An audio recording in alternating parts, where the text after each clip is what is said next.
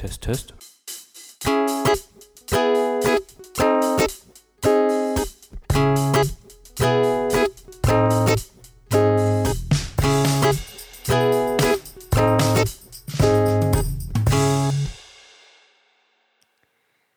Hallo zusammen. Hallo. Heute kümmern wir uns ums Equipment. Wir schauen, was man so braucht für einen Podcast und nehmen euch mit und erzählen euch, was wir hier so haben und benutzen. Dreh- und Angelpunkt ist für unsere Aufnahme ein Field Recorder. Wir benutzen einen Zoom H6. Das ist ein Field Recorder, an den man externe Mikrofone anschließen kann. Diese externen Mikrofone werden über ein XLR-Kabel angeschlossen. Das heißt, es gibt zwei XLR-Eingänge bei diesem Gerät. Eigentlich insgesamt vier, wir benutzen aber zwei. Für die Menschen da draußen, die sich mit dem ganzen Audio-Mikrofon-Zeugs nicht so auskennen, wie zum Beispiel ich, ähm, wäre doch mal interessant, was ich am Anfang gar nicht wusste, was ist eigentlich der Unterschied zwischen einer Aufnahme mit einem Field Recorder und mit einem Mikrofon? Wie meinst du Unterschied? Man hört es ja deutlich in unseren Folgen, Ja. ähm, aber ich wusste zum Beispiel gar nicht, was überhaupt ein Field Recorder ist. Ah, du meinst, wir nehmen einmal mit dem Field Recorder auf mit dem Stereomikrofon, das oben angeschlossen ist, oder Genau. wir schließen zwei externe Mikrofone an diesen Field Recorder an. Das Okay. fände ich interessant ähm, Ja. zu erklären, Ja. weil die Menschen das ja auch hören, die unseren Podcast hören. Die werden auch den Unterschied merken, genau. Also bei der Variante mit den zwei angeschlossenen externen Mikrofonen machen wir das ja aus dem Grund, weil wir einen Dialog aufnehmen wollen. Das heißt, jeder hat vor sich das Mikrofon und es werden auch zwei verschiedene Audiospuren im Field Recorder aufgenommen. Wenn wir das Stereo-Mikrofon verwenden, das ist ein sehr hochauflösendes Mikrofon, sage ich mal. Das heißt, es nimmt ähm, den gesamten Raum auf, alles, jedes Geräusch, das im Raum gerade stattfindet. Ähm, also auch die Nebengeräusche. Bei diesen Mikrofonen, die wir jetzt verwenden, die wir angeschlossen haben, das sind typische Gesangsmikrofone, die auch auf der Bühne verwendet werden. Das ist jetzt in dem Fall ist es ein Shure 58 nennt sich das. Also ein sehr robustes, ähm, nichts, ich hätte jetzt fast gesagt nichts Besonderes. Es ist schon ein besonderes Mikrofon, weil es schon seit Jahren oder Jahrzehnten verwendet wird, ist aber nicht so teuer. Es kostet so ungefähr 100 Euro. Also in meiner Laienvorstellung ist der Vorteil von dem Mikro, dass ich ähm, nicht so viel drumherum aufnehme. Ich muss zwar ziemlich nah ran, dass es mich aufnimmt, aber ähm, es nimmt nicht jetzt jeden Geräusch und ähm, alles, was so äh, von mir weg ähm, stattfindet, auf. Ist das falsch? Das ist richtig. Also wie gesagt, bei dem Stereo-Mikrofon ist es so, es hat zwei Mikrofone, die sich quasi ähm, im 45 Grad Winkel gegenüberstehen und den gesamten Raum aufnehmen. Das heißt, egal ob ich mich jetzt links, rechts, vor oder hinter dem Mikrofon befinde, ähm, es wird immer aufgezeichnet und hat immer einen sehr prägnanten Pegel. Bei diesem Bühnenmikrofon ist es so, dass nur wenn ich mich direkt davor befinde und in das Mikrofon direkt reinspreche, habe ich einen guten, hörbaren Ausschlag. Ich kann das jetzt mal demonstrieren. Wenn ich jetzt so ein bisschen zur Seite gehe, merkt man schon, dass irgendwie der Pegel weniger wird. Und wenn ich wieder davor komme, ist der Pegel wieder voll da. Das hat natürlich den Vorteil, weil wir sitzen jetzt nicht in einem perfekten äh, Raum isoliert, äh, schallisolierten Raum, sondern wir sitzen in einem Wohnzimmer und es halt natürlich ein bisschen. Aber dadurch, dass wir jetzt diese Bühnenmikrofone benutzen, ist es so, dass das ein bisschen mm, abgeschirmt wird, weil alles, was neben oder hinter diesem Mikrofon stattfindet, nicht mit aufgezeichnet wird. Dann haben wir direkt vor dem Mikro einen Popschutz. Das habe ich gelernt, auch für was da gut ist. Ich hatte den schon gekannt aus so typischen Fotos, wenn man sieht, dass irgendwo beim Radio jemand vor Mikro ähm, sitzt, dann ist immer vor dem Mikro noch so ein rundes Irgendwas. Und ich habe gelernt, dass dieses, ähm, dieser Popschutz so Sachen, so Knalllaute, nenne ich es jetzt mal, wegfiltert, ähm, wie zum Beispiel, wenn ich jetzt viele Ps oder Ts verwende, Ist es laienhaft wieder richtig ausgedrückt? Das ist super ausgedrückt. Genau, das wird dadurch ein bisschen abgeschwächt. Weil sonst würdest du direkt in das Mikrofon mit diesem P äh, landet ja auch nicht nur Spucke, sondern, sondern auch ein, ähm, ähm, ein Wind ja, durch deine Sprache und das wird durch diesen Popschutz ähm, reduziert. Interessant ist, dass ich mich aber trotzdem auf den ähm, Aufnahmen, wenn wir das nachher anhören, atmen höre. Also das heißt, alles filtert der Popschutz nicht weg. Ja, genau. Es sind, wie gesagt, ähm, es ist ja ein Unterschied, ob du einfach nur ganz normal atmest. Da entsteht ja wenig Wind und wenig Druck, der nach vorne ähm, aus dem Mund rauskommt. Aber sobald du so einen Buchstabe wie P oder T formulierst, ähm, ist ja nicht, ist ja nicht nur der Schall, der sich ausbreitet, sondern auch, wie gesagt, ein Wind.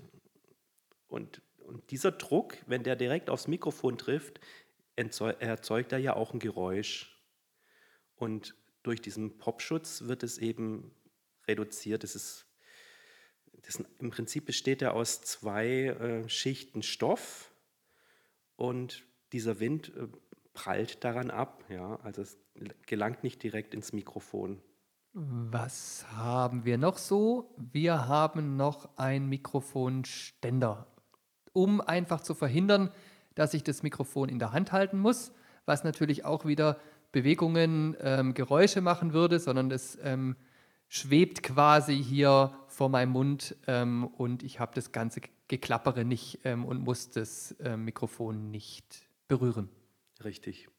Und wir haben jeweils einen Kopfhörer auf. Das ist auch ein Vorteil. Wir hören quasi gleich unseren eigenen Pegel und auch das, was der andere sagt. Und das ist auch was, was wir jetzt erst neu dazu haben, weil das hatten wir zum Beispiel in der ersten Folge nicht weil wir keine Möglichkeit hatten, das an den Field Recorder anzuschließen. Weil der Field Recorder hat nur einen Kopfhörereingang. Und also hätten wir uns entscheiden müssen, entweder du oder ich. Hm. Und deswegen haben wir quasi unser Equipment ein bisschen erweitert und haben so einen Kopfhörerverteiler, keine Ahnung, wie sagt man da, mach aus einem aus Kopf. einem Stöpsel mach viele Stöpsel. Wir haben jetzt also die Möglichkeit, fünf Kopfhörer gleichzeitig über einen Eingang zu speisen und jetzt haben wir die Möglichkeit, dass wir uns beide über den Kopfhörer hören. Was man dazu sagen muss, wir haben uns jetzt nicht das ganze Equipment gekauft, um einfach mal einen Podcast aufzunehmen, sondern wir haben einfach ähm, davon profitiert, dass du einfach Musik machst und das Allermeiste einfach schon da hattest. Dann sind wir durch. Oder fehlt was, was wir noch benutzen und es mir nicht auf dem Schirm ist? Wir sind jetzt für die Aufnahme eigentlich schon fast durch. Vielleicht könnte man noch dazu sagen, dass diese ganzen Spuren, die dann, die wir aufnehmen, dass die auf einer SD-Karte gespeichert werden, die, in, die sich in dem ähm, Field Recorder befindet. Der nächste Schritt ist dann, dass wir mit dieser SD-Karte ähm, an unseren Computer gehen und diese Spuren dort in ein sogenanntes DAW ähm, importieren. Jetzt könntest du fragen, was ist ein DAW? was zum Henker ist ein DAW? genau. Ein DAW ist eine Digital Audio Workstation. Das ist also ein Audio-MIDI-Sequencer. Das benutzt man, um diese Audiospuren zu schneiden, zu bearbeiten, mit Effekten zu versehen. Und man kann neben den Audiospuren auch, wie gesagt, MIDI-Spuren dort bearbeiten.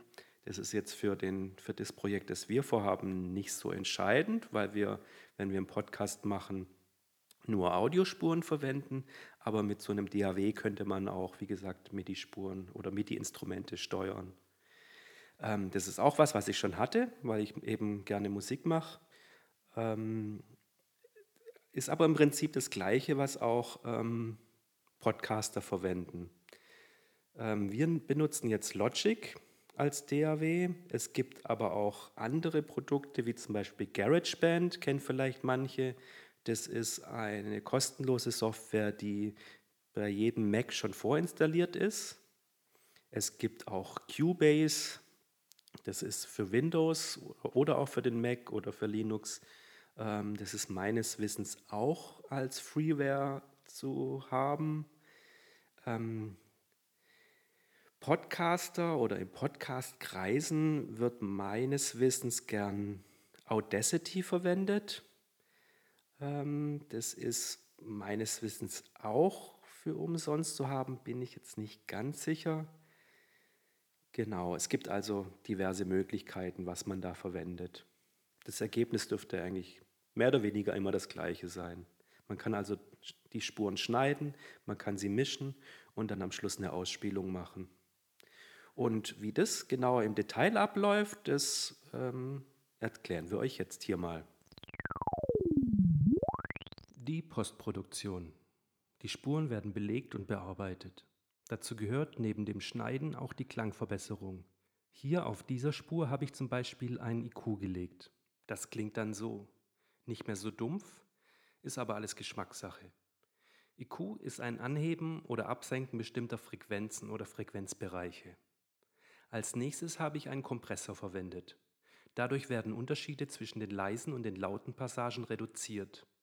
Und einen Vocal Limiter habe ich draufgelegt. Das klingt dann so. Das begrenzt den Pegel des Signals und verhindert, dass euch die Ohren wegfallen, wenn ich plötzlich laut spreche. Um das Ganze interessanter zu machen, baue ich an manchen Stellen noch Hintergrundmusik ein, wie in der letzten Folge besprochen. Wann das Sinn macht oder nicht, ist in unserem Podcast reine Gefühlssache. Mag sein, dass es da Regeln gibt oder No-Gos, keine Ahnung. Wir sind halt die Audiodidakten und machen das zunächst mal so, wie wir denken. Nachdem alle Spuren bearbeitet sind, folgt das Mastering. Alle Spuren werden jetzt in Einklang gebracht, die Pegel aufeinander abgestimmt. Da ist auch wieder viel Geschmackssache dabei.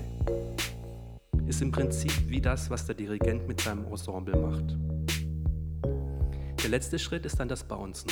Das ist die Ausspielung. Alles wird zusammengefasst und in einem gewünschten Dateiformat gespeichert. Das war's. Dann sind wir komplett. Oder fehlt dir noch was, was du ähm, mitteilen möchtest, was wir vergessen haben zu sagen, was wir verwenden?